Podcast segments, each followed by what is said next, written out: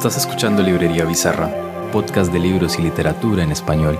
En este espacio hablamos de los libros que nos gustan, ya sean apócrifos o extravagantes, y dejemos diálogos entre la actualidad literaria y la tradición cultural que la precede. Mi nombre es Naum y te invito a que nos acompañes en este episodio.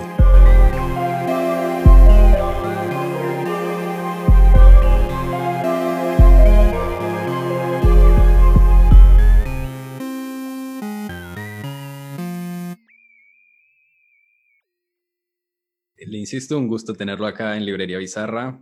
Para mí es un gran honor siempre contar con usted. Claro, sí, gracias por todo, por tu presencia. Bueno, dije cosas un poco fuertes hoy. Me van a cerrar el canal, pero bueno. Siempre digo, Pablo, no digas esas cosas.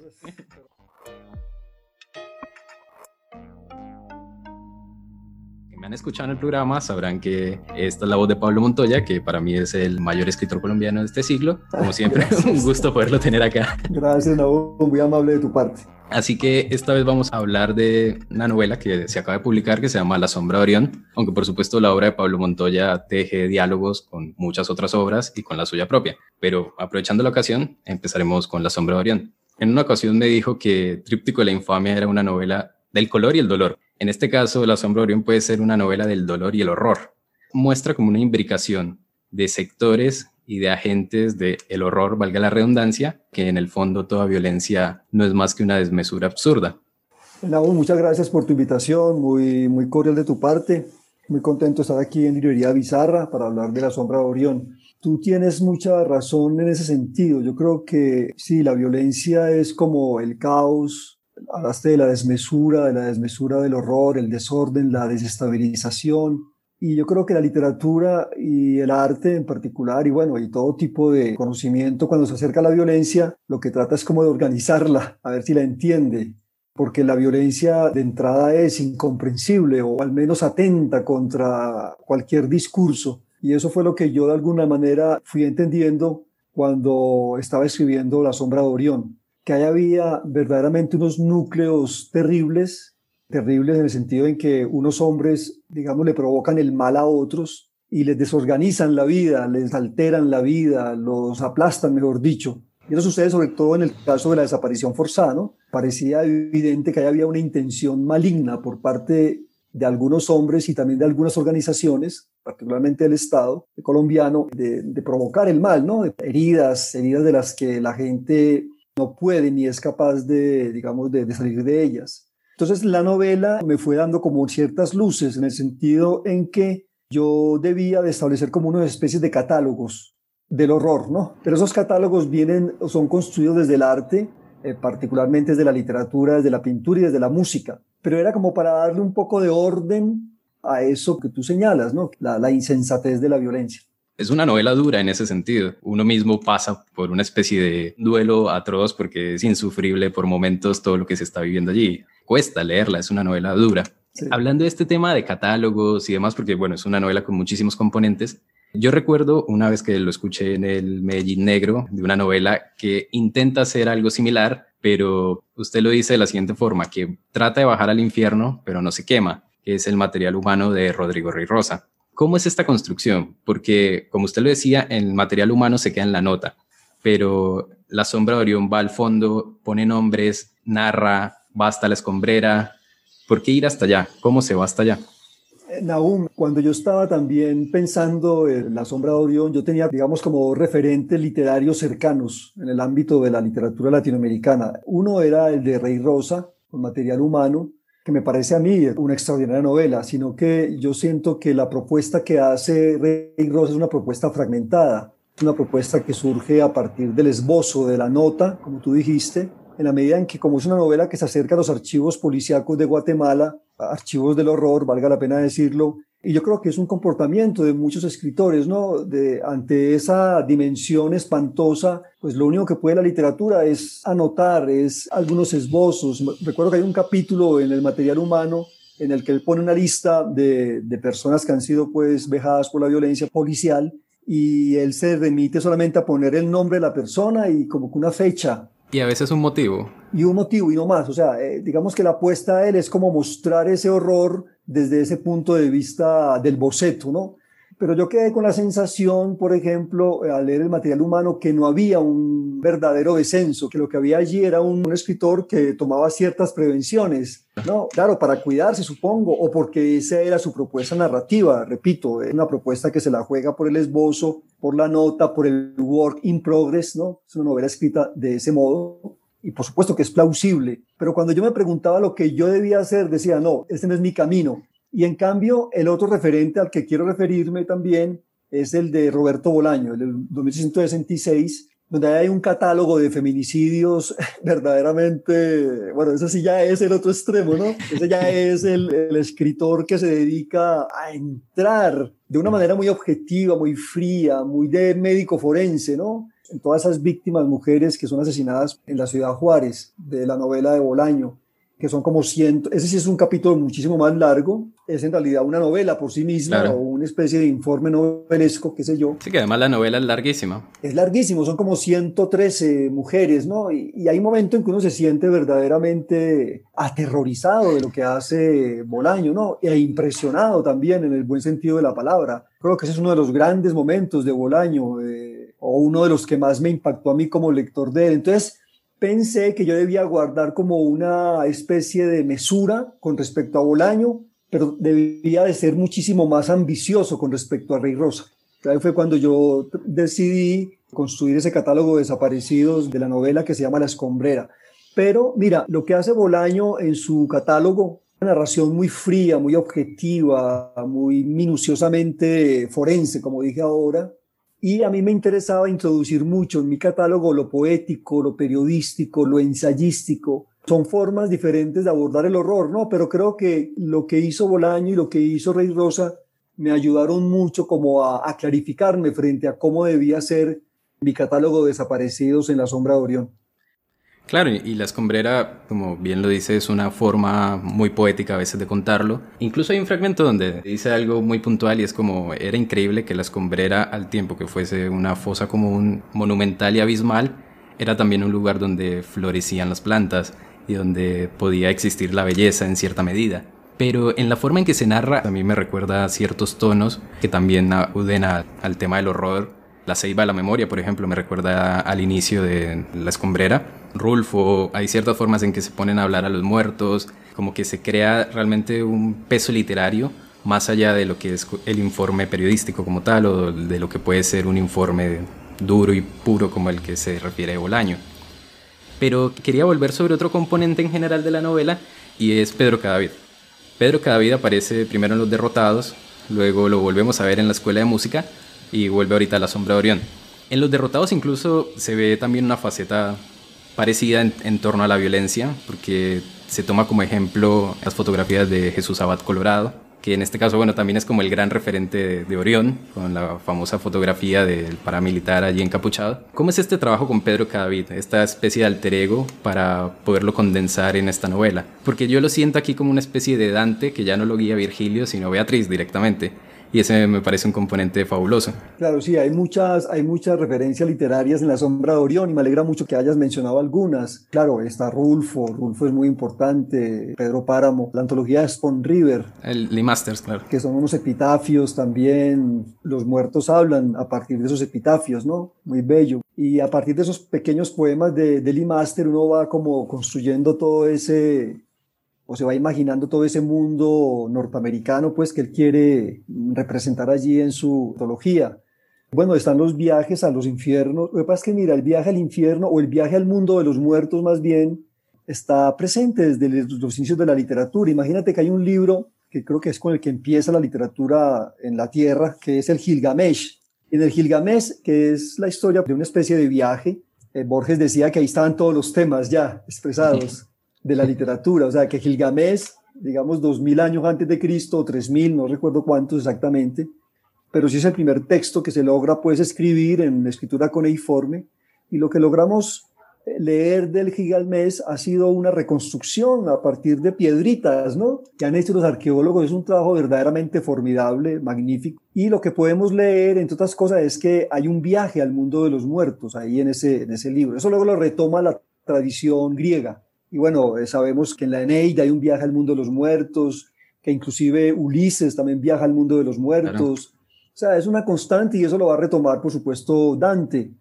Entonces, claro, si yo también estoy basado un poco o tuve mucho como referente literario a la hora de escribir eh, algunos apartes de la, de la sombra de Orión, el referente de Dante, ¿no? Y creo que sí, creo que Alma, Alma es la que introduce a Pedro Cadavid en la comuna y es la que le va a permitir que él entre a esos núcleos terribles de la violencia, siempre de la mano de ella, y es también de la mano de ella que él se va a sanar, porque Pedro, recordemos que termina pues enfermo de, todo este horror que él quiere investigar y quiere retratar, ¿no? Él lo hace creyendo que él va a hacer un trabajo valiente, que lo va a justificar, ¿no? Eh, y finalmente termina enfermo, termina jodido. Entonces, mira, claro, yo había pensado, bueno, yo introduje Pedro Cadavid por primera vez en Los Derrotados, ¿no? Pero yo no pensaba que lo iba a retomar en la escuela de música y en la sombra de Orión. Eso fue como presentándose en la medida en que yo iba asumiendo la escritura de estas novelas. Pedro Cadaví entonces es como una especie de alter ego mío. Bueno, es un personaje de ficción, pero tiene muchas cosas que son mías, sin duda alguna, muchas cosas autobiográficas que desfilan a lo largo de su, de su vida. Y en esas tres novelas yo como que abordo diferentes periodos de la vida de Pedro Cadavid, ¿cierto? En Los Derrotados está como el periodo del bachillerato, particularmente, o de su primera juventud. Luego está en la escuela de música su aprendizaje, digamos, en Tunja.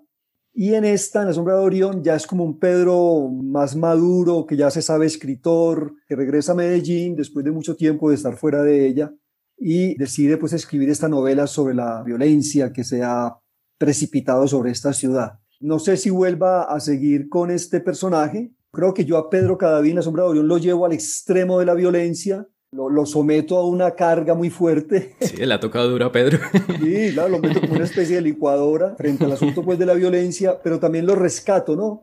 Y creo que ese rescate o esa sanación o esa cura, como se dice en la novela, es también como una forma de darle final a ese proyecto novelístico en el cual él es protagonista, porque bueno, también yo pienso en aún que la escritura de la sombra de Orión me significó una inmersión muy fuerte como en esos asuntos. Yo sé que ya había hecho algunas cosas muy fuertes también en Los Derrotados, cuando hablaste de las fotografías de Glabal Colorado. Sí, que está Ituango y es Todas las masacres. Yo ahí estaba como muy, bueno, te hablo de mi posición como escritor, ¿no? Como narrador, no como Pedro Cadavid, sino yo como escritor pienso que en Los Derrotados e incluso en Típtico de la Infamia, que también es una pesquisa muy fuerte sobre estas masacres cometidas contra los indígenas de América, yo pienso que yo ahí estaba un poco distante. Inclusive yo atravesaba toda esa violencia como por el matiz de la fotografía, del grabado. Yo era como un observador de esa violencia. Sí, me involucraba en ella, pero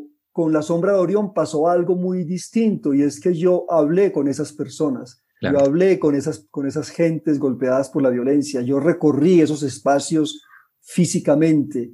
Es una violencia más cercana a la mía, porque además es una violencia que está muy articulada, me parece a mí, a lo que es Medellín ahora, ¿cierto? Porque Medellín se pacifica a través de una gran violencia y de un gran horror. Me involucré demasiado en eso y me parece que el precio fue muy alto a nivel como de mi propia sensibilidad y no quisiera, no quisiera seguir en, diga, porque tú sabes que la violencia en Colombia no termina, ¿no? Lo que está sucediendo ahora es como un Estado, un proyecto nacional que para poder funcionar tiene que acudir a la violencia, ¿no? Es como el motor, ¿cierto? Que insufla ese proyecto nacional desde el siglo XIX hasta nuestros días, ¿no? Entrar ahí, seguir ahí, me parece que es como desgastarme demasiado. Entonces creo que la sombra de Orión cierra, me parece, ese ciclo de violencia en el que Pedro Cadavid pues es como el personaje pilar de las tres novelas de la trilogía. Hay como un matiz en La sombra de Orión por el tema de nombrar a ciertos personajes a partir de ciertos apelativos distintos a los de la realidad, pero que hay personajes que uno reconoce evidentemente. El mago, el presidente, el hippie sospechosamente limpio de Ferrer, ciertos personajes que uno sabe quiénes son y los intuye y sabe lo que han implicado para la sociedad y específicamente para Medellín. Es como que sí hay una carga mucho más notoria que el lector puede afrontar desde ese punto de vista. Tríptico pues tiene muchos años de diferencia y La Sombra de Orión, como bien lo dice, está viva y la estamos viviendo ahorita nuevamente. Las últimas cifras pues son atroces que ni las quiero mencionar. Imagínate cuántos desaparecidos hay en este momento por esas, por Dicen que hay, manifestaciones. Que hay entre 500 y 1200. Imagínate, y eso ya se sabe, se sabe inmediatamente porque los desaparecidos de la escombrera después de la Operación Orión fue algo que se fue sabiendo paulatinamente. Lo que pasa es que en esa época no estaban las redes sociales. Claro. No existía lo que hay ahora, los videos. Ahora todo está registrado. Ahora hay pruebas fehacientes sobre lo que está pasando. En esa época no. Solamente eh, a partir del movimiento que hicieron las, las mujeres caminando por la verdad, claro. el colectivo que busca a sus hijos y familiares desaparecidos en la escombrera, es a partir de lo que hacen ellas, guiadas por la hermana Rosa, la hermana Laurista, es a partir de lo que hacen ellas que la sociedad civil y los medios de comunicación comienzan a enterarse, ¿no? Y las, y las asociaciones no gubernamentales que investigan sobre todo eso. Por eso es que quizás la novela tardó un poco tanto en escribirse, ¿no? Eh, bueno, yo estaba escribiendo las otras novelas, me extrañaba además que no hubiera en Medellín particularmente una literatura que se aproximara a esos eventos. Hay un libro de Ricardo Aricapa que se llama La Comuna 13, que es una historia periodística de las comunas, de la Comuna 13, desde que son creadas por las poblaciones que migran allí hasta la escombrera, pero él no toca la escombrera, Ricardo no toca la escombrera, pero sí toca la Operación Orión. Fuera de ese libro, creo, y bueno, hay muchos trabajos académicos, por supuesto, ¿no? Muchos informes de, de ONGs sobre lo que pasó allí. Yo consulté toda esa bibliografía, pero me extraña que no hubiese y que no haya hasta el momento, salvo la novela mía, obras de literatura que estén allí completamente involucradas en ese asunto. Un poco porque el tema es escabroso, no faltaba más, un poco porque los escritores les temen de alguna manera tomar una posición frente a eso. También ocurre bastante. Cierto, porque Ricardo Aricapa hace un trabajo muy interesante, pero el trabajo de Ricardo Aricapa es pagado por Luis Pérez. Él le trabaja a Luis Pérez y le hace ese libro. Entonces uno dice, bueno, eh, eh eso no implica que no sea un libro interesante, sino que hay un problema ahí, digamos, de fondo muy importante, porque es el escritor que está escribiendo una historia de la Comuna 13 y está valorando unas ciertas cuestiones desde un punto de vista eh, que está de algún modo viciado porque recibió apoyo del Oficial. alcalde que autorizó esa operación. Claro. Entonces sí, yo decidí cambiar los nombres justamente en un a ver, primero porque, eh, bueno, por curarme, claro, por protegerme, porque tú sabes que toda esa gente le hace a uno demandas y, son terribles, ¿no? También un poco para, como para ficcionalizar más todas esas historias que yo cuento allí, que muchas están pues fundadas en la realidad, sin duda alguna, pues, pero hay otras que están muy atravesadas por lo probablemente ficcional. Bueno, yo recuerdo en la entrevista pasada que le preguntaba sobre qué estaba haciendo y justo me contaba que estaba leyendo informes de Amnistía Internacional, tesis de temas punitivos, todas estas cosas para involucrarse en la escritura y en la investigación. Claro. Pero además hablábamos de algo y es la forma en que se narra Medellín o la que ha tenido predominancia en la narración sobre Medellín. Y algo que me decía Juan Cárdenas en la entrevista es que en el fondo toda narración es un ejercicio de cómo se narra y eso es algo que se ve también en La Sombra de Orión. Está Pedro Cavit siempre discutiendo con Alma acerca de cómo va a escribir una novela, cómo va a ser el proyecto. Incluso ella misma en la ficción llega a sugerirle el nombre, que creo que es bajo La Sombra de Orión, me parece que es en la novela, o bajo Orión. Y en el fondo es eso, es como alejarse de cierta postura sicaresca, entre comillas, que ha tenido la novela en Medellín, o mucho realismo sucio, Prosicario, por ejemplo, para tejer otra historia, para verlo de otra manera. Es como contarla a la Pablo Montoya. Exactamente, sí. Eh, eso fue lo que me ayudó a entender un poco la lectura de todos esos textos que yo te dije la otra vez. Claro, hay un panorama literario muy interesante, hay una cartografía sobre la violencia en Medellín, hecha desde los cronistas, los novelistas, los cuentistas. Yo leí todo eso, yo leí todo eso con mucho cuidado había leído desde antes muchas obras, por supuesto, pero volví a releer, por ejemplo, No nacimos para semilla, La parábola de Pablo, esos libros de Arnold Salazar que son muy interesantes, que están muy bien escritos, que son crónicas, ¿no? Esas son crónicas, pero son verdaderamente un mapa de esa violencia que se ha cernido sobre Medellín, las novelas de Fernando Vallejo, por ejemplo, la novela de Gilmer Mesa, que se llama La Cuadra, que también la leí, los poemas de Lee Ramírez, que son unos poemas muy interesantes escritos sobre las comunas populares de Medellín, sobre todo sobre la comuna de Castilla y que fueron publicados en el 77, 78. Esos son los que abren, los poemas de Lee Ramírez son los que abren el camino de lo que después se va a llamar la sicaresca. Yo leí todo eso pues como para ubicarme en el contexto y también para poder trabajar lo que tú dices, cómo narrar y, decidí entonces jugar un poco con esa tradición literaria, ¿no? Recuerda que en la novela, por ejemplo, también Pedro Cadaví está con Tomás Carrasquilla en la cabeza, ¿no? Pedro Cadaví no solamente ha leído a Carrasquilla y a esos otros escritores, sino que tiene en la cabeza a Sófocles, a Hölderlin. Claro. O sea, tiene todo un bagaje literario que me parece a mí que también le permite o me permitió a mí darle como una especie de espesor ficcional al libro. Entonces, una de las cosas que yo pensaba era, por ejemplo, en esa literatura que se ha escrito sobre la violencia en Medellín, es una literatura muy real. O sea, ahí no hay espacio para la fantasía, para el delirio, para lo grotesco. Sí, hay algo grotesco que es lo propio de la violencia. Digamos que lo más carnavalesco que hay es lo de Fernando Vallejo. Claro, la Virgen la Virgen de los Sicarios. Lo más carnavalesco, es lo más, inclusive los jóvenes la leen ahora y les parece que eso es una madera de gallo, ¿no? Cuando nosotros cuando la leímos en, aquel entonces pensábamos que era la realidad. No, a mí me dicen los estudiantes cuando trabajamos la Virgen de los Sicarios, no, pues es que ese hombre está ahí es exagerándolo todo. O sea, es una hipérbole de la violencia y por supuesto que es así, es una hipérbole de la violencia y por eso es como lo único que me parece a mí, lo demás es muy real, es muy una marca la literatura antioqueña que a mí me parece asfixiante por momentos y me parece a veces un poco aburridor leer a los escritores antioqueños por ese sometimiento a lo real. Entonces me parecía que en la sombra de Orión debía meter, debía oxigenar, airear estos discursos narrativos a través de lo, del delirio, a través de lo, de lo metaficcional, a través también un poco de la exageración, no faltaba más, y, de la, y del humor, un poco cuando, o de la caricatura, bueno, no sé cómo llamarlo, el pasaje en que cae la, en que llega la cocaína a Medellín. Claro, que cae la nieve. Que cae la nieve, eso es como un chiste, como una broma, como un... No, eso es un toque realista mágico, porque la gente me ha dicho, ah, tú que criticas tanto a García Márquez, y mira, ahí estás apoyado en García Márquez. Y en efecto, sí, yo pensaba mucho en García Márquez. Creo que te lo dije, te lo, o no sé si te lo dije a ti o se lo dije a. Ah, estábamos con Orlando. Con Orlando, sí, Yo decía, no, lo tengo presente, lo tengo presente a toda hora. En algunos pasajes sí se siente como esa, como esa sombra García Marquiana, sobre todo en el pasaje del mago.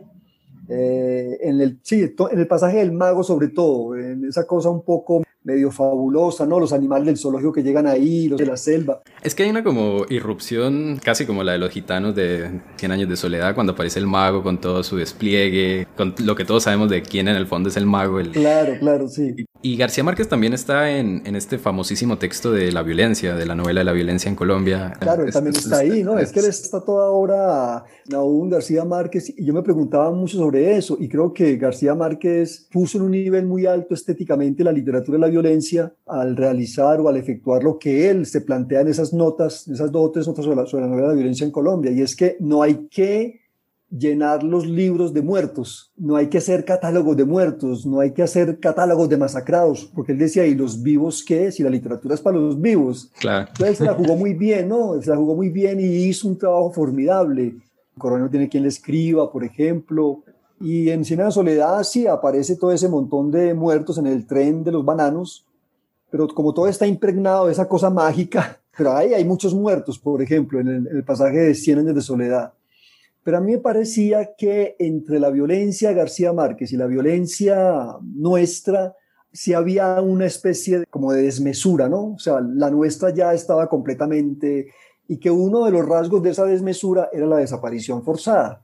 En la época de García Márquez no habían desaparecidos. Sí, había habido un montón de muertos en las masacres bananeras, en el Bogotazo, en la violencia partidista, pero no, no había pasado lo que nos ha pasado a nosotros, que es el asunto de desaparición forzada, que hay más de 100.000. O sea, es que es una cosa verdaderamente... Entonces yo pensaba mucho, bueno, sigo la ruta de García Márquez o más bien le doy la cara a los muertos. Claro. ¿Cierto? Entonces cuando le digo, no, le voy a dar la cara a los muertos, pues saco a García Márquez, me desprendo un poco de García Márquez y me amparo en los escritores que hemos mencionado ahora, ¿no? En los, en Rulfo, en Virgilio, en, en Bolaño, en todos ellos, ¿no? O sea, es, es como tratar de mostrar que Pedro Cadaví, como es un escritor, tiene tras de sí un montón de, una tradición literaria y está continuamente confrontando su novela con esa misma tradición de la literatura y la violencia. Esta novela, La sombra de Orión, evidentemente se enfrenta a una tradición y de cierta manera busca desmontarla, porque como bien ocurre en la novela y como bien sabemos que ocurre en la realidad, o como ocurrió también en Cien años de soledad, mucha gente dice, ay, no ha pasado nada, eso es invento y no, aquí somos felices. Pero evidentemente su obra también quiero pensar no solo en temas narrativos, sino incluso en temas críticos. Por ejemplo, acaba de salir una nueva edición de eh, la novela histórica en Colombia, Entre la pompa y el fracaso, que también es un desmonte de cierta manera de contar en Colombia y de una lectura muy aguda de estos temas. Pero también está, por supuesto, eh, Los Derrotados, como decíamos, y está Adiós a los Próceres, que es un libro que en este caso, y justo en este momento es como, este muy, pertinente, que tumbaron a Belalcázar, a Pastrana y a tantos otros que andan por ahí en bronce. Una búsqueda de desmontar y arrasar en cierta medida con cierto pasado encumbrado de una forma atroz, porque está cimentado en el horror. Mirándolo desde La sombra de Orión y la escombrera, mirándolo desde los derrotados, desde Adiós a los próceres, ¿cómo ves esta narración de Colombia, Pablo Montoya? O incluso la situación que se está viviendo en este momento. ¿Cómo hay que contarla? Bueno, sí, eh, bueno, sobre esto que está pasando ahora, hay algunos lectores que, o algunas personas que me han dicho, eh, en Cali es, Cali es otra Orión, ¿no? Está pasando lo mismo que en Orión, ¿no? Eh, ¿Quién contará entonces esto? Bueno, me imagino que las generaciones futuras se encargarán de hacerlo, ¿no? Yo creo que el país no, no cambia, el país no cambia porque no cambia el proyecto nacional, porque las élites todavía están ahí, porque hay un montón de pilares que no, que no se han desmontado, ¿no? No lo quieren hacer los políticos, eso ya es más que evidente. O sea, los políticos de ahora, quiero decirlos, están en este momento en la escena política colombiana, yo creo que no hay ninguno hay unos más que otros, pero yo no veo ahí una persona que a través de ellas se pueda transformar este país como merece. Y hay algunos en el libro. Ah, sí, no, no. es decir, yo creo que en Antioquia no hay ninguno. O sea, en Antioquia no hay. O sea, yo pienso que los políticos antioqueños no son los que deben transformar este país con nombres propios. No creo que Fajardo sea la solución, no creo que Gutiérrez sea la solución, no creo que Pérez sea la solución, no creo que todo la cohorte de Uribe sea la solución.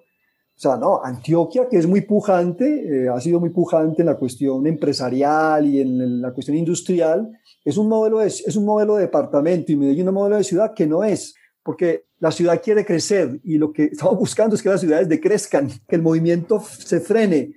Y el antioqueño está loquito, ¿cierto? Loquito con el avance, ¿no? Había una valla por aquí que decía, para atrás ni para coger impulso. O sea, arrasan con todo, o sea, quieren llevárselo todo por delante y no, así no es. Yo pienso que es por otro lado. Acá también lo dice cuando dice que solo valen, un lugar donde solo valen las letras de cambio. Ah, sí, bueno, eso lo decía ya, imagínate, eso lo decía, ¿quién era el que decía eso? Bueno, no me acuerdo quién lo decía en el siglo XIX. Es que es una cosa, es una, es una herencia cultural muy tremenda y la educación no ha logrado, eh, digamos, erradicar esa mentalidad bursátil de todos los antioqueños o de la mayoría de ellos, ¿no? Es una cosa verdaderamente catastrófica, me parece a mí. A ver, lo que yo he hecho en mis libros, aún, es tratar como de cuestionar esos pilares, ¿no? En Adiós a los próceres, les he dicho a algunos lectores, yo ya desmonté las estatuas, ¿no? Yo ya las, las tumbé casi todas, hasta la de Bolívar. Bolívar es tan, tan, tan respetable y tan, ¿cierto? Y es como el que se podría salvar de toda esa manada de personajes de aquel entonces. Creo que lo puso muy amigo de Sucre, me parece. Sí, sí, yo a él lo pongo. A mí me decía un señor, un señor en Cali que había sido militar, imagínate, me decía, pero usted, pero me lo decía en forma de chiste, ¿no? Él ya había entendido que el libro mío era humor. Decía, ¿usted cómo dice que Bolívar era cacorro? Claro, ese es el colmo que haya tenido relaciones con Sucre. Yo, yo dije, no, yo insinuo las relaciones, pero evidentemente usted sabe que la vida castrense hay, una gran, hay un índice de homosexualidad. La Grecia y la Roma antigua, la homosexualidad está ligada profundamente al batallón. Claro, usted ya me acordé, pone remilgos, eh, creo que es la palabra que utiliza. Remilgos, sí, sí. sí. muy buena. Eh, entonces sí, yo creo que en esos libros, en los derrotados también, los derrotados, hay un cuestionamiento a esa figura que es como el pilar de las ciencias colombianas, que es Caldas, ¿no? Eh, yo digo los derrotados, Caldas hubiera sido un gran hombre, pero si no se hubiera metido de, de, prócer, ¿no? De, de mártir interrumpió toda su carrera científica o naturalista que era tan interesante y no, no impactó el mundo científico de entonces, ¿no? Pero como queremos construir sobre ese escenario nacional figuras emblemáticas, pues agarramos de todas partes, ¿no? Agarramos de todas partes.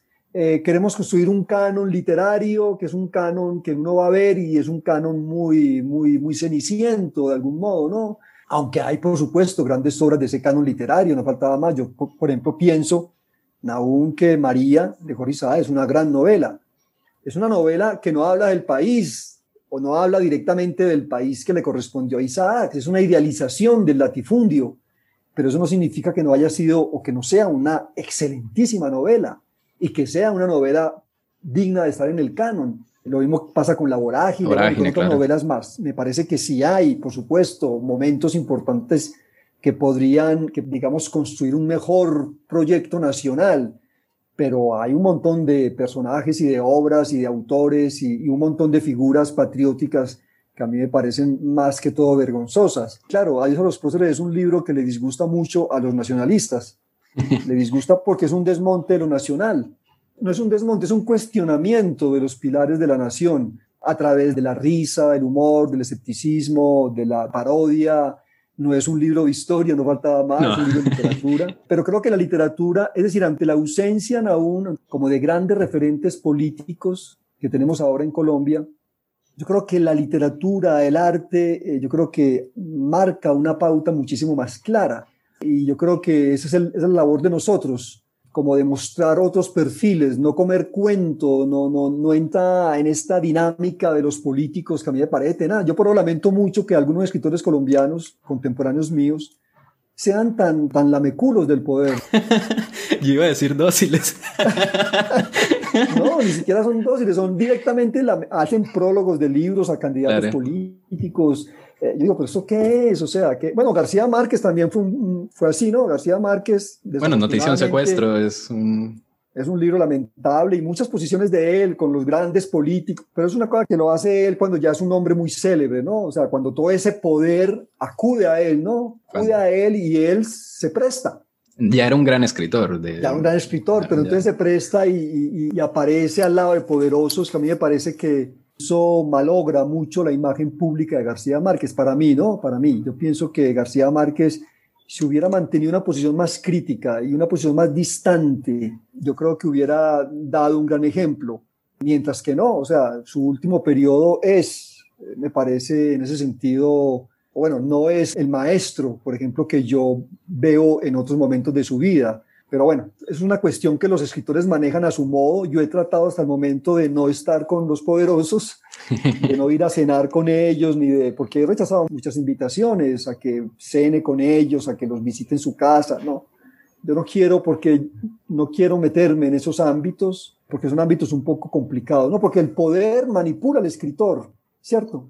Y el mercado. Ah, no, imagínate. Y exactamente, y los escritores saben que para poder lograr cierto triunfo en el mundo, tienen que pasar por el poder político, ¿cierto? Y García Márquez también lo entendió muy bien. Y García Márquez fue, eh, de alguna manera, em, homenajeado y premiado porque lo apoyó el poder político, el poder político de la izquierda, quiero decir, ¿no? Cuando se ganó el Nobel, Colombia, el poder político colombiano no intervino ahí, pero sí el poder político de la izquierda latinoamericana y de la izquierda europea. Lo patentó como un escritor de izquierda, ¿no? Él sabía claramente que sin esos poderes, sin el poder editorial, sin el poder económico y sin el poder político, es muy difícil tener un acceso a esos grandes premios. Yo sé que los escritores jóvenes hacen eso un poco también, siguiendo el ejemplo de García Márquez. Hay un texto suyo que me parece fundamental, que quizás no se lea tanto porque bueno, está un poco perdido por ahí en internet, quizás habría que recuperarlo en otro formato, que es la novela colombiana Canon, Marketing y Periodismo que creo que está en literariedad, me parece, en este portal, o ya me va a venir a la memoria. Y también está en una revista que salió en Italia, recuerdo. Un texto fundacional, digamos, en lo que es una lectura de la literatura colombiana contemporánea, marcado por el mercado, valga la redundancia, que es como el que se está imponiendo y el que más se muestra en la vitrina, pero que en el fondo está lleno de cosas exiguas, con ciertas carencias, que a veces llega a ser un poco la misma novela escrita por distintos autores, que en el fondo eso se nota. Y es también lo que acabamos de decir, hay una yo dije docilidad. hay una docilidad. Una... una palabra muy, muy ahora, pero bueno, ¿cómo llamarlo? Sí, muy dóciles con el poder. no, yo no la voy a borrar. y también hay una cierta docilidad creativa y sobre todo en este tipo de temas, me parece que es necesario que se rompa con eso y salgan libros así, porque ese descenso al infierno no lo, no lo hace todo el mundo y no sale, no sale cada ocho días. Imagínate, aún que cuando yo escribí ese texto de novela colombiana, eh, Canon, ¿cómo es? Eh, marketing y periodismo, me parece. Canon, marketing y periodismo, yo lo presenté en un coloquio que hubo en Milán, perdón, en Bérgamo, en Bérgamo, en Italia, fue en el 2012. Y yo estaba muy desilusionado, digamos, de estas grandes editoriales porque me habían rechazado sistemáticamente todos mis libros. Claro. Eh, los derrotados, yo estaba muy, yo decía, además unos rechazos verdaderamente irrespetuosos. En algún momento yo había, bueno, decidí escribir ese libro y había decidido también publicar mis libros próximos en una editorial alternativa, que es Sílaba. Sílaba, claro. ¿Cierto? Y ahí publiqué Los Derrotados, ahí, ahí reedité Lejos de Roma, y en algún momento aparece entonces eh, el vínculo mío con Random House, ¿cierto? Que es, que es donde se publica Tríptico de la Infamia, Tríptico gana el Rómulo Gallegos y yo ya, y la editorial se preocupa y se interesa por mí. Claro. Claro, después de que yo me gane el Rómulo Gallegos, a alguien se le ocurrió montar el texto, este, que te digo, en la web. Entonces se hizo, o sea, circula en la web, pero yo nunca lo monté en la web, lo montaron eh, y yo dije, uy, ¿Qué me han dicho usted? ¿Usted cómo dice eso si usted ahora está publicado por y editado por una gran editorial? Entonces ahí es cuando viene pues como la cuestión. Eh, evidentemente yo soy un escritor eh, publicado en parte por una editorial comercial, pero también soy un escritor publicado en parte por editoriales alternativas. No, y 20 libros después. Y exactamente. Entonces, bueno, ahora que la editorial Random House, por el mérito de los premios y de mis libros, ha decidido publicar parte de pues me parece que está bien porque se difunde mejor mi obra, pero yo no soy un escritor comercial, tú lo sabes muy bien, yo no soy un bestseller, yo no, mis libros no circulan por América Latina, o sea, yo no tengo agente literario, o sea, yo tengo parte, parte de mi perfil, sigue siendo el perfil de antes, ¿no? Yo trataba de mantener pues como una especie de independencia, pero es verdad que, que cuando me gané ese premio, pues además que yo no participé en el Rómulo Gallegos, es como si todo ese reconocimiento se hubiera dado un poco a pesar de mí, ¿no? No, y que luego vino una desbandada, porque fue el José Donoso 2016, el Casa de las Américas.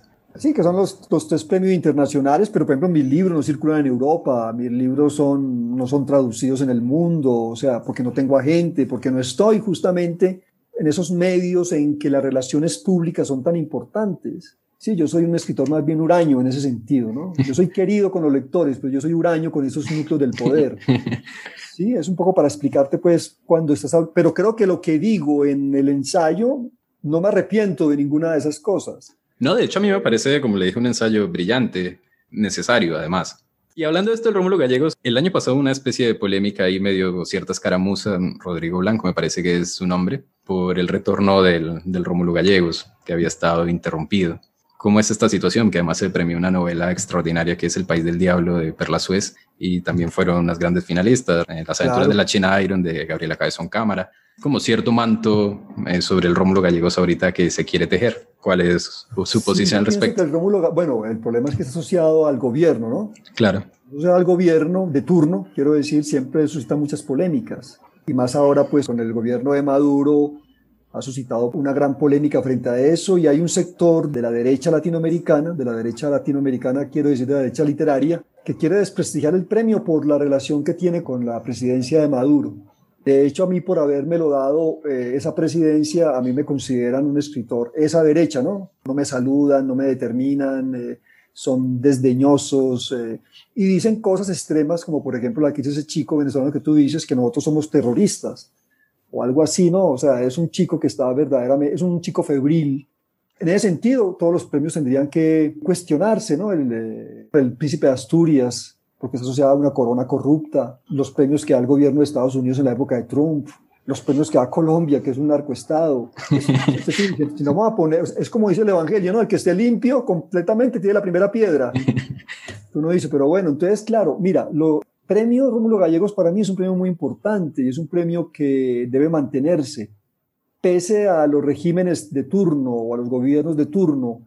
Ahora, cuando esos gobiernos quieren intervenir en los criterios del jurado, es otra cosa, pero yo te juro, cuando yo fui jurado el año pasado, con dos colegas más, no hubo ninguna, pero ninguna intervención por parte del gobierno de Maduro sobre nuestra elección, pero ninguno, o sea, nosotros recibimos todas las novelas, no hubo prejurado, le di la oportunidad a las 216 novelas que leí, a todas les di la oportunidad, y claro, había unas que abandonaba rápidamente, me parecían que eran muy flojas, otras que no lograban, lograban el tono, que otras sí lo lograban, y finalmente en la decisión que tuvimos para nombrar los 10 finalistas, y finalmente la ganadora, ahí hubo la mayor transparencia intelectual. Yo no conocía ni a jurado de, Argentina ni a la jurado venezolana, nunca los había visto en mi vida. Sí tenía conocimiento de ellos, por supuesto, por su obra literaria, y fue un diálogo cordial. Es más, siempre hablamos por, eh, por teléfono, por WhatsApp, y coincidimos rápidamente en que la mejor novela de todas era El País del Diablo de Perla Suez. No sabía quién era Perla Suez, sabía que era una escritora argentina, por supuesto, que había publicado algunos libros y que su libro que ganó había ganado un premio. Claro, el, Sor Juana. El Juan de la Cruz. Bueno, eso la avalaba de algún modo, ¿no? Pero yo leí muchos premios Alfaguara en el concurso y novelas que me parecieron muy, muy, pero bastante regulares, ¿no? La novela de Perla nos fascinó a los tres, nos gustó, nos parece que es una novela contundente a la pobre Perla pues le ha caído también el medio mundo encima, ¿no? Porque Perla es, es lo peor por haber recibido ese premio, como yo fui lo peor también por haberlo recibido. Pero me parece que hay una cuestión verdaderamente lamentable, ¿no? Lamentable porque los premios literarios, la cultura, la literatura está para unir a los pueblos, no para separarlos como hacen usualmente los políticos. Y creo que el premio Rómulo Gallegos hasta Perla Suez, creo que es el gran premio de literatura que hay en, español. América hispánica. Bueno, el Cervantes es el premio a una figura, ¿no? A un hombre ya con su obra hecha y eso es un premio también importantísimo. Pero el premio a una obra, a una obra literaria, me parece que el Rómulo Gallegos sigue siendo el más emblemático y lo que lo hace interesante es justamente esas, son esas polémicas que rodean al premio, ¿no? Es un premio muy que está muy politizado, sin duda alguna, pero que eso no lo, no lo exime de ser el, y siga siendo el gran premio literario en nuestros días, muchísimo más, muchísimo mejor que el Alfaguara y que el Planeta, o sea, porque esos son premios que están sujetos a la, a la cuestión comercial, ¿cierto? El premio Alfaguara y el premio Planeta son premios ya cocinados. Yo no sé la gente para qué envía los manuscritos allá, si eso ya está hecho de antemano, porque ahí están los agentes en juego, los editores en juego y el dinero. Independiente de, de eso, tú tomas las novelas de los premios Alfaguara y las novelas del Rómulo Gallegos bueno, el, premio Vargas Llosa es un premio que apenas está empezando y todavía no se ha consolidado, eh, porque son tres autores premiados. Y fue este chico que yo no lo he leído, no sé cómo es la novela, pero conociendo a Vargas Llosa y su círculo, ay, ay, ay, ese sí que es el gran poder, ¿no? Eh, entonces, conociendo eso, yo no, yo, yo no creo del todo en la transparencia de esos premios. Bueno, hay cierto poder comercial, cierto poder político que, digamos, dentro del ámbito de la lengua española, la lengua castellana, se dirime en España, entre Barcelona y Madrid, que son como los grandes irradiadores editoriales de nuestro mundo y nuestra lengua. Y precisamente me parece a mí que estas discusiones en torno a los premios sirven, o más bien propician un escenario para que se pierda cada vez más la autonomía literaria de este lado del charco, que a mi modo de ver está haciendo la mejor literatura en nuestra lengua, pero hace muchísimo tiempo y con sobrada evidencia. El premio internacional que había en Colombia desapareció. Desapareció hace tres años, que fue el hispanoamericano de cuento Gabriel García Márquez, que daba también 100 mil dólares. Y había ¿Desapareció, sí? Sí, no, no lo, no lo presentaron más. O sea, la presentaron más. Cuando terminó el periodo anterior, no se hizo más. O sea, la última... Yo pensé que fue, que fue, por la pandemia, no. No, la última convocatoria fue el 2018 que ganó Kosarinsky, el argentino. Ah, sí, Eduardo. Entonces yo siento, no sé cuál sea su opinión, pero evidentemente a partir de esto se pierden escenarios para crear prestigio de nuestra literatura, porque si en España no se crea, salvo por ciertas cuestiones muy puntuales o ya muy exageradas de cierta evidencia de un autor enorme, pero con estos premios que desaparecen se pierde la capacidad de crear prestigio propio para la literatura latinoamericana, que es un poco lo que pasa cuando se cuestiona el Rómulo Gallegos cuando desaparece este García Márquez o también que hay muchos que están ahí a la deriva, que se dejan de financiar. Como una especie de neocolonialismo económico y cultural, todavía muy fuerte, ¿no? Eh, no se olvide que nosotros fuimos colonia durante muchos años, hemos sido colonias económicas desde, desde siempre, y necesitamos como escritores y como artistas y como intelectuales el aval de ellos. Es decir, eh, ese aval para qué sirve, para que tú seas reconocido allá, en Europa, y la puerta de entrada a Europa es España. Claro. Y al mundo de las otras lenguas es España. O sea, allá están las grandes agencias literarias, allá están las grandes sedes editoriales, que son las que definen todo, digámoslo así, de las grandes editoriales, digamos, en lengua española. Aquí en Colombia y en América Latina, bueno, el caso de México y Argentina es distinto al Colombia. En, México y Argentina han sido más, muchísimo más avanzadas y más independientes y han puesto el mundo editorial en unos niveles muy altos. Hablemos del Fondo de Cultura Económica, de MC, de Sudamericana, por ejemplo, etcétera, etcétera, ¿no? Que son como los dos grandes núcleos editoriales de América Latina. México y, Buenos Aires. Sí, son los núcleos. Colombia ahí está, pero Colombia no ha podido. Mira, estuvo Norma, Norma se quebró, supongo que se quebró, bueno, una política distinta que decidió jugársela por los libros de educación y no por los literarios, teniendo a un escritor como García Márquez allí pues como máxima bandera. Y bueno, eh, me parece a mí que ese neocolonialismo sigue vigente, es muy importante y los escritores se dan cuenta de eso, o sea, los escritores yo, por ejemplo, sé eso, yo, yo sé que yo debería de tener una buena relación con los españoles, por ejemplo, ¿no? Eh, buscar un agente, tratar de hacer un viajecito, invitarlo a comer, a cenar, tomarme unos vinitos con ellos, eh, ser dócil con ellos, como tú dices, amable, ¿cierto? Mostrarles mis libros. Y mira, te confieso, yo lo hice con uno, pues cuando me gané el Rómulo Gallego, yo recibí varias ofertas entre ellas de pequeños editores, de pequeños agentes, pero yo no, no estaba muy interesado. En algún momento pensé, bueno, ¿por qué no pruebo? Entonces lancé la botella a, dos agentes. Uno de ellos se llama Schavelson, lo digo con nombre propio, Guillermo Schavelson, que es un gran agente argentino que vive en Barcelona. La última vez que hablé con Guillermo me dijo, no, su literatura no me interesa. ¿Por qué? Porque no, es, no tiene el tinte comercial que yo necesito. Claro. Punto. La, la, novela histórica no se vende, América Latina no está de moda. Bueno, ese tipo de cosas que ellos dicen. Y yo digo, bueno, pero, pero sí, un mercachifle la literatura, ¿no? Simplemente es eso. No funcionó con él, no funcionó con él, además porque, bueno, ya mis libros estaban, algunos de mis libros, la escuela de música, porque eso fue antes de la escuela de música, estaba... Random House. Estaba con Random House y, él, y la gente no quiso meterse allí. Luego acudía a otra gente a otra, esa sí fue directa, esa, una gente alemana, me recomendaron, no hablé con ella directamente, hablé con un español que era como el, el, representante, me dijo, mándeme un resumen de sus libros, yo le mandé una hoja de vida, se la mandé y me dijo, no, usted no es el, el, tipo de escritor que nos interesa.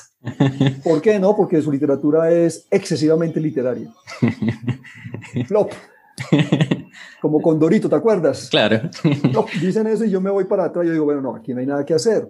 no hay nada que hacer con ellos. Pues, es decir, yo sí me acerqué a, esos, a ese par de personajes o a ese par de agencias y, y no funcionó. Y yo sé que mi no circulación de mis libros en esos panoramas obedece un poco a eso, obedece al carácter de mi obra particularmente y obedece también un poco a que, a que yo no, no estoy buscando, el, el, yo no estoy tras los poderosos, y hay que hacer gestión, hay que hacer vuelta, hay que cenar, hay que comer, hay que hacer todo este montón de cosas que hacían, que han hecho todos esos escritores que están allí. Yo no lo hago, yo no lo hago porque no es mi carácter y bueno, no sé qué irá a pasar en realidad. Maestro, para no quitarle más tiempo, eh, quería preguntarle qué lee Pablo Montoya en este momento. La última vez que hablamos estaba leyendo los informes y toda esta cosa para cocinar la sombra de Orión, pero ahorita en qué está enfrascado. Después de terminar la sombra de Orión, estoy retomando un viejo proyecto de crónicas ensayos que se llama Peregrinaciones Literarias. Acabo de terminar la de Borges, o sea que me leí, he estado leyendo a Borges, releyéndolo en realidad. Voy como al sitio, digamos, emblemático del escritor, sea su casa natal, algún museo, eh, su tumba, qué sé yo. A partir de ese viaje que hago, hago también una especie de valoración muy personal de, de ese escritor, que son escritores que a mí me han enseñado y que son escritores que yo quiero. Está en la sombra también, Borges. Está Borges, sí, eh, ya he escrito como ocho, he escrito ocho peregrinaciones. La idea es publicar un conjunto de unas doce el próximo año o el que sigue, no lo sé. Entonces estoy enfrascado en eso. Y ahora, como estuve en Cartagena hace poco, en Semana Santa y fui a Aracataca, claro. y estuve hablando con Jaime Abello y estuve pues eh, vinculado con García Márquez, quiero hacer la peregrinación de García Márquez. Entonces estoy con la idea, yo he leído mucho García Márquez, lo he releído mucho y he dado cursos sobre él en la maestría y en el doctorado de la Universidad de Antioquia, escrito sobre García Márquez. Entonces quiero como releer algunos textos que yo no he releído. Por ejemplo, yo no he releído El amor en los tiempos del cólera. Claro. No he leído Noticias de un secuestro, ¿no? Yo lo leí hace muchos años. Quiero leer esos libros. Yo lo demás sí lo he leído mucho y releído mucho. 100 años me lo he releído como cinco veces. El coronel, ni se diga. Bueno, yo tengo unos libros entrañables de García Márquez pero hay unos que no quiero mucho. Uno es El amor en los tiempos del cólera, pero le voy a dar una oportunidad. Me pareció muy telenovelesco aquella vez que lo leí. Y el de Noticias de un secuestro, que parece un libro, un libro, eh, y le dice que van a hacer una película sobre el libro. Ah, no sabía. Van a hacer como una serie, me dijeron. Ah, no, no, no tenía ni idea. Noticias de un secuestro en Netflix. Sí, ese es un libro, ese es un libro triste, ese es el libro triste de García Márquez, es el libro donde él mostró el cobre, como se dice. Tampoco me parece un gran libro el último, Memoria de mis putas tristes. Pero sí me parece extraordinario vivir para contarla. Sí, ese es un gran libro.